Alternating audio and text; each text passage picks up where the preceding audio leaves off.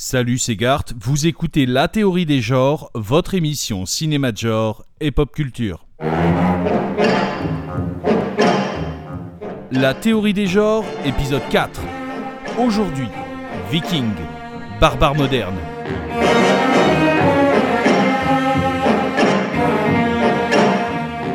Parmi les rejetons dégénérés de l'univers des séries télévisées, la série Viking, véritable outsider produite et diffusée par la chaîne History Channel, a su s'imposer et créer une base de fans inconditionnelle des dracars et des raids sanglants sur les côtes britanniques. Intrigues politiques, rapports odieux et à la nature, invention de nouvelles techniques de navigation, la série semble avoir pour but de nous faire entrer dans le quotidien des fiers guerriers nordiques. Balisée de clins d'œil historiques, la série qui se consacre aux aventures de Ragnar Lothbrok a su devenir une référence en ce qui concerne la représentation des Vikings dans l'imaginaire collectif.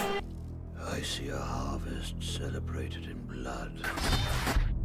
I see a city made of marble and a burning, broiling ocean. At one of your prophecies, do I understand? It is too late to change it.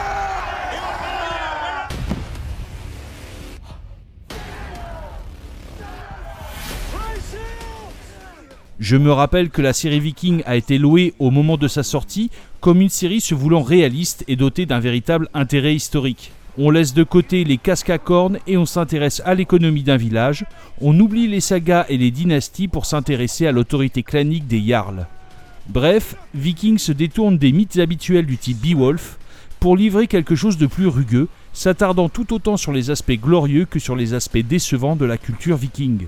Cependant, de nombreuses critiques ont très vite été formulées à l'encontre de la série, et ce justement concernant le rapport qu'entretient la série avec la réalité historique.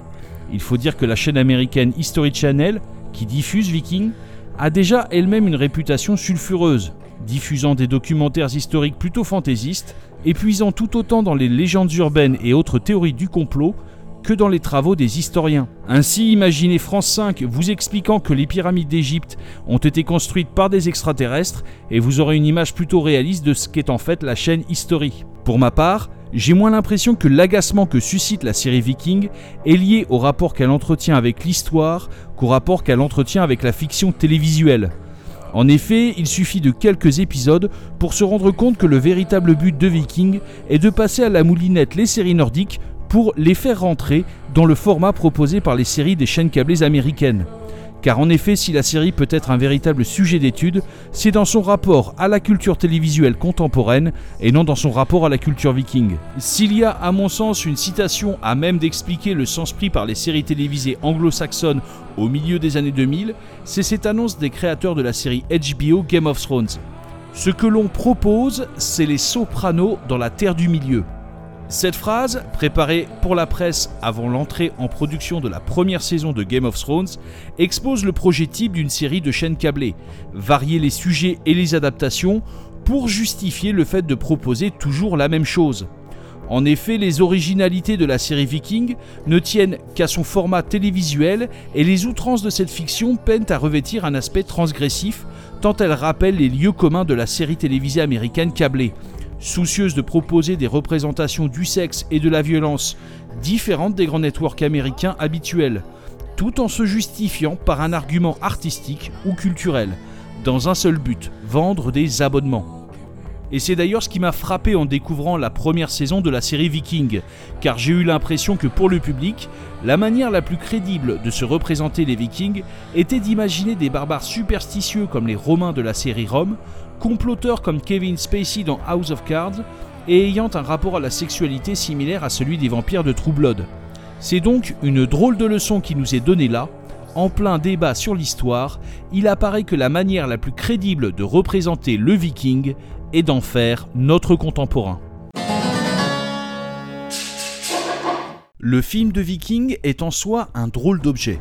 Jamais les vikings n'auront laissé une trace dans le cinéma de genre comme ont pu le faire les Grecs, les Égyptiens et les Romains de l'Antiquité avec le genre du péplum, ou encore les pirates avec le genre du swashbuckler. Pourtant, les évocations des guerriers nordiques dans le cinéma américain ont donné lieu à des films marquants qui ont inspiré de nombreux cinéastes et enrichi l'imaginaire populaire. Parmi ces films, on trouve deux piliers du cinéma américain qui ont su donner le là concernant la représentation du viking au cinéma. Le premier s'appelle The Viking, un film muet de Roy William Neal, sorti en 1928. Et le second s'appelle The Vikings, au pluriel cette fois, sorti en 1958 et réalisé par Richard Fleischer. Or, c'est justement à ce dernier long métrage, qui a par exemple influencé John Milius pour son film Conan le Barbare en 1981, que nous allons nous intéresser aujourd'hui.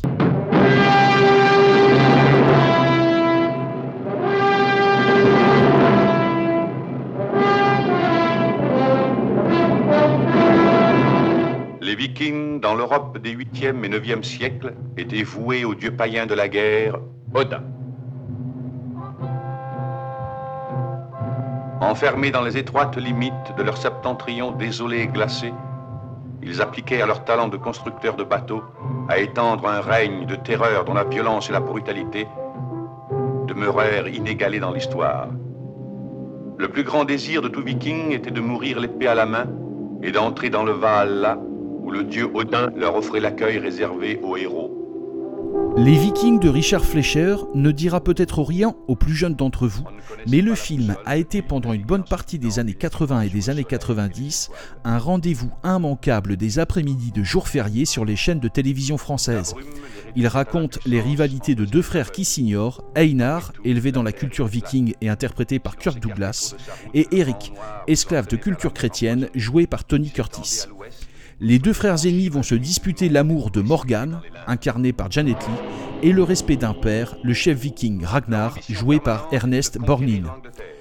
Souvent moqué pour ses aspects kitsch, mais aussi pour son casting improbable, avec Tony Curtis en héros taciturne et Orson Welles en narrateur, Les Vikings de Fleischer est un film qui contient pourtant quelques formidables moments de mise en scène. Je pense par exemple à la manière dont le cinéaste filme la cour du roi anglais, avec des cadrages, des mouvements de caméra épousant certains codes du théâtre, mais surtout à la scène où le personnage d'Eric est destiné à mourir noyé, attaché à un piquet. Il va mourir. Écoute-moi, jeune esclave. Hénard est dans la salle et il fait ta noyade. Hénard se moque de toi. Tu dois vivre. Lutte contre le froid. Vis pour combattre Hénard. Combattre Hénard. Odin. Odin. Odin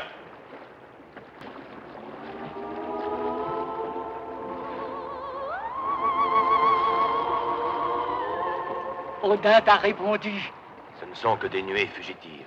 Aveugle. Ce sont les filles d'Odin, ces nuées. En effet, à cet instant du film, le travail effectué sur les décors et les lumières traduit une présence diffuse du fantastique et du surnaturel, comme s'il affleurait sans pour autant pénétrer totalement le récit. Ce moment est un moment d'une très grande force, pendant lequel Fleischer indique une présence des divinités païennes, sans pour autant les révéler à l'écran et à son personnage de culture chrétienne. Cette séquence m'a alors tout de suite fait penser au roman de Poul Anderson, L'épée brisée, sorti en 1954, soit 4 ans avant la sortie du Viking de Richard Fleischer.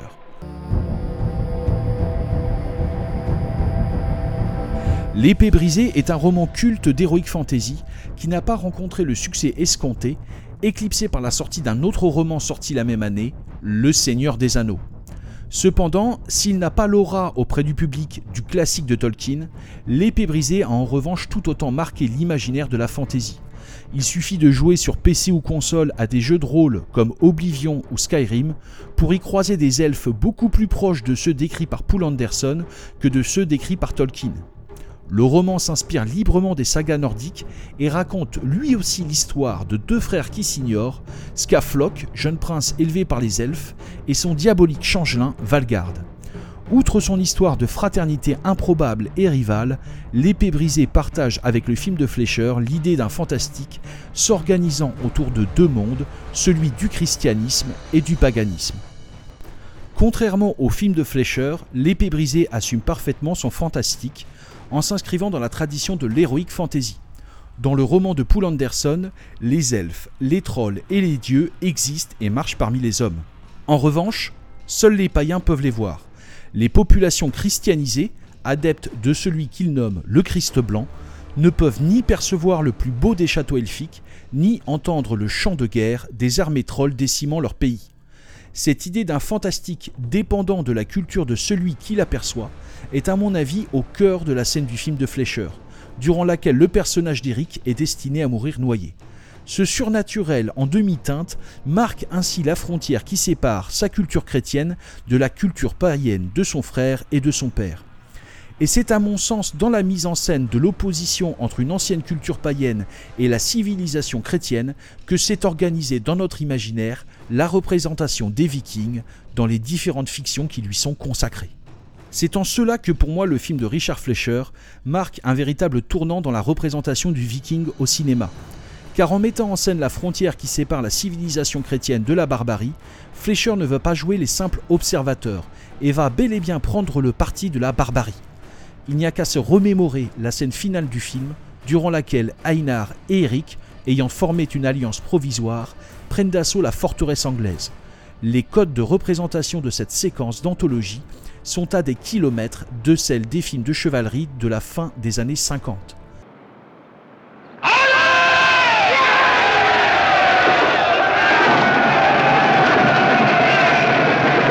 Ici, les affrontements sont violents et cruels, et ne manqueront pas d'inspirer de nombreux films de vikings, comme Le Duel au couteau de Mario Bava ou Le 13e guerrier de John McTiernan. Soldats écrasés sous les roues d'un bélier, crânes fracassés, le sang coule à flot dans un spectacle qui renouvelle avec imagination les différentes possibilités d'écraser son ennemi.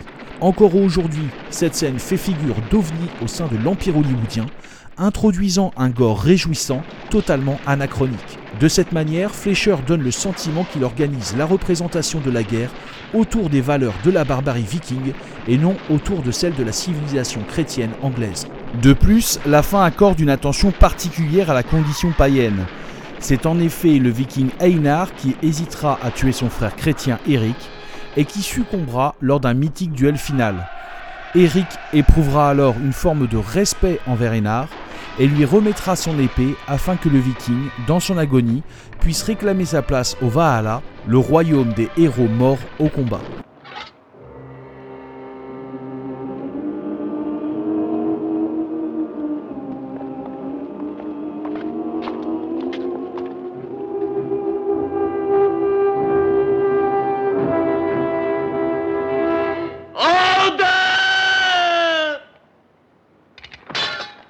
Comprendre l'aspect tout à fait original de cette conclusion, il faut bien avoir conscience qu'avant le film de Richard Fleischer, la majorité des films de vikings valorisaient avant tout des héros nordiques qui se convertissaient au christianisme. À ce titre, le film muet de Roy William Neill que j'évoquais plus tôt est un cas exemplaire dans lequel le peuple païen trouve sa rédemption auprès des enseignements du Christ et renie ses membres restés dans le polythéisme. Ainsi, en pleine Amérique puritaine des années 50, dans un Hollywood où les cow-boys blancs tuaient les Indiens, Richard Fleischer va permettre au public de communier avec sa part barbare et sauvage. Les Vikings de Fleischer est devenu une œuvre de référence pour toutes les tentatives de remise au goût du jour des Vikings au cinéma. Il deviendra tellement culte qu'il aura droit à une formidable parodie du Monty Python Terry Jones en 1989, Eric le Viking. Comme les parodies sont toujours un concentré de genre, il est intéressant de voir comment Terry Jones s'amuse à reprendre les grandes lignes du classique de Fleischer en ouvrant par exemple son film avec la même scène de raid et de viol.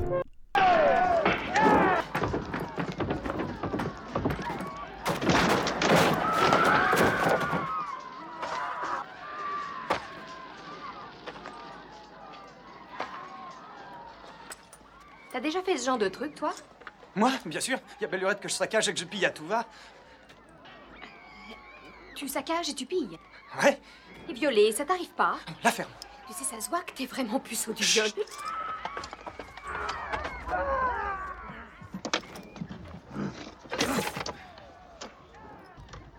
Est-ce que tu aimes les femmes Quoi Bah, bien sûr que j'aime les femmes. J'en suis fou. Mais t'es pas fou de moi. Eh Ben, pas trop.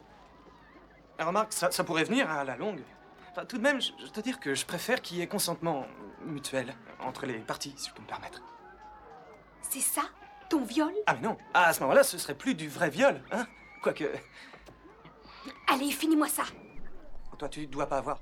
Le film reprendra même l'idée de la frontière entre paganisme et christianisme par l'utilisation du fantastique, avec ce personnage de viking chrétien incapable de percevoir les phénomènes surnaturels tels que les dragons ou les royaumes des dieux, selon le même principe que l'épée brisée, le roman de Poul Anderson.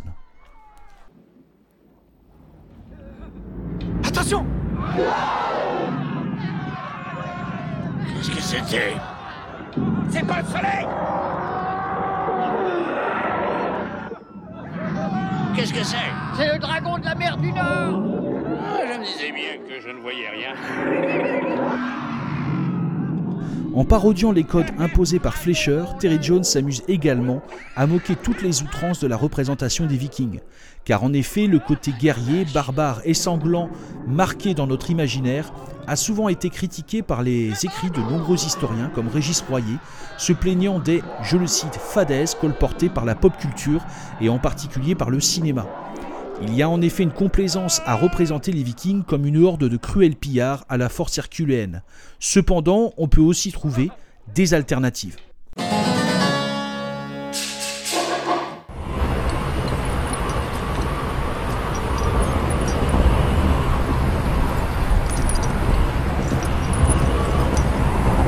Le film dont nous allons parler à présent s'appelle Le guerrier silencieux ou Valhalla Rising en version originale. Sorti en 2009, le film est réalisé par le cinéaste danois Nicolas Winding Refn. Contemplatif et hallucinatoire, le guerrier silencieux s'affranchit des codes imposés par le film de viking pour suivre l'errance aussi bien physique que métaphysique d'un gladiateur borgne et muet accompagnant un groupe de soldats convertis au christianisme. Le voyage perdra les personnages dans la brume, sur une terre mystérieuse et parmi des visions surnaturelles. Réputé particulièrement abscon, le film a beaucoup désarmé le public lors de sa sortie. Les spectateurs s'attendaient pour la plupart à un film de genre particulièrement rugueux. Il n'en est rien, Le guerrier silencieux est avant tout une œuvre formelle, contemplative et mystique, convoquant parfois le cinéma de Werner Herzog ou de Stanley Kubrick. Il s'agit d'un long chemin vers la mort, car bien sûr, le voyage raconté va très mal se terminer. Ce qui frappe en voyant le guerrier silencieux, c'est le fantastique que le film distille, car oui, du fantastique, il y en a, mais très éloigné de la représentation des créatures mythologiques. Ici, le principal véhicule du fantastique est le rapport qu'entretiennent les personnages avec l'espace et la nature. Et c'est pourquoi je pense que pour apprécier le mieux possible la manière dont procède le guerrier silencieux, il est utile de s'arrêter sur la manière dont est travaillée la culture viking dans un autre média que le cinéma, la musique.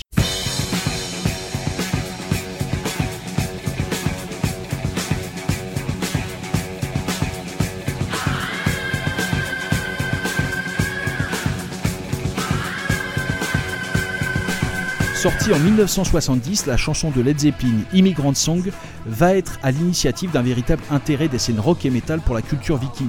Ce morceau est même considéré comme la première source d'inspiration par de nombreux groupes. Il est d'ailleurs repris régulièrement sur scène par le groupe qui va nous intéresser aujourd'hui, Enslaved.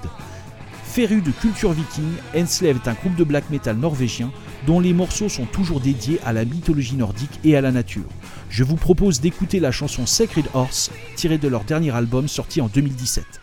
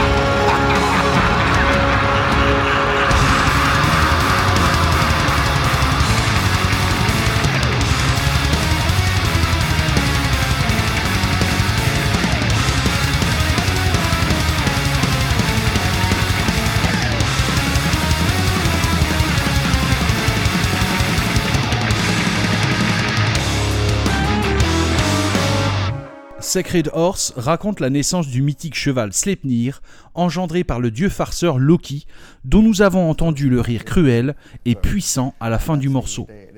Pour le compositeur du groupe, Ivar Björnsson, Sleipnir est un cheval qui se déplace aussi bien dans les airs que dans l'eau ou dans le feu. Il interagit avec tous les éléments et symbolise l'intelligence. Cependant, ce qu'entend Björnsson par intelligence est tout à fait différent de l'idée qu'on pourrait s'en faire. Il ne s'agit pas de se représenter l'esprit ou la main de l'homme agissant sur la nature, mais plutôt comment la nature s'exprime à travers l'homme et ses créations. It's, it's about finding, drawing strength and inspiration from, from nature. And I think it's, it's easy to forget these days that all the stuff that we sort of produce in terms of not only art, but I guess like everyday object, everything's an imitation of, of nature, of what we experienced when we were uh, cavemen or primates or whatever, mm. amoebas at some point. You know, now I'm sorry for those who believe in, in uh, Christian science.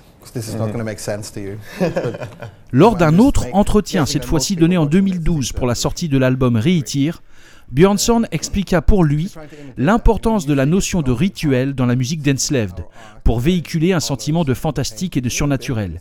Il expliqua que l'on pouvait voir le rituel comme une intervention magique qui modifie les réalités, ou au contraire, comme un long processus qui, par la répétition des mêmes motifs, modifie notre perception de la réalité. Nous pouvons retrouver cet aspect dans le morceau Sacred Horse, constitué de deux parties distinctes, jouant toutes deux sur la répétition de motifs rythmiques et mélodiques, et qui donne à la chanson son aspect fantastique et tripant. Contrairement au cinéma, la musique d'Enslaved n'a pas comme question centrale la représentation de la culture viking. Elle ne s'inscrit pas dans la recherche d'une objectivité, mais au contraire d'une subjectivité. La musique cherche davantage à présenter la culture viking comme le moyen d'accéder à une intériorité et à une sensibilité particulière, qui change notre manière de percevoir le monde. Or, je pense qu'avec le guerrier silencieux, Nicolas Winding Refn s'inscrit parfaitement dans cette démarche. Les questions de la représentation des vikings, que cela soit en termes de références historiques ou mythologiques, ne l'intéressent pas. D'ailleurs, le film a beaucoup plus été présenté par l'auteur comme une œuvre intime, liée notamment à la mort de son père. De plus, Le guerrier silencieux est avant tout un film très esthétisant, rempli de nombreux motifs de montage et de cadrage, qui imposent bien plus un rythme musical qu'un rythme narratif. En fait, ce qui intéresse le cinéaste, c'est avant tout comment la musicalité et la sensualité du film va permettre au spectateur de connaître l'expérience mystique qui fait tout l'honneur des guerriers nordiques légendaires et leur permet de penser leur existence en contemplant leur propre mort. Qu'est-ce que tu vois?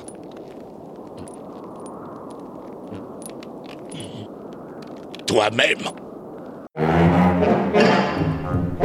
C'était la théorie des genres, épisode 4. Un remerciement tout particulier à Laurent du magasin Encréco à Poitiers.